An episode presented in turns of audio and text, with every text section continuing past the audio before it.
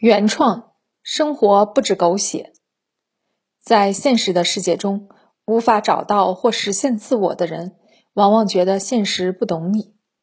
每个人都是这样，爱好是释放，听话对小欧来说，从小到大都接受不了。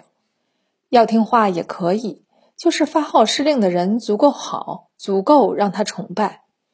可这样的强者少之又少。于是，便有一些拿着鸡毛当令箭、争先表现的小喽啰上演强者的角色。每天的职场都在表演弱肉强食的节目，特别是那些看似光鲜民主的公司，人们真的太拿自己当回事儿了。小欧是自然的，不被世俗雕琢的，太市井的人真的要远离，否则自己会被浊化。虽然不是白莲花，做不到出淤泥而不染，但也不至于被影响。其实人是很容易被影响的。曾经小欧被前男友影响，变得鸡贼。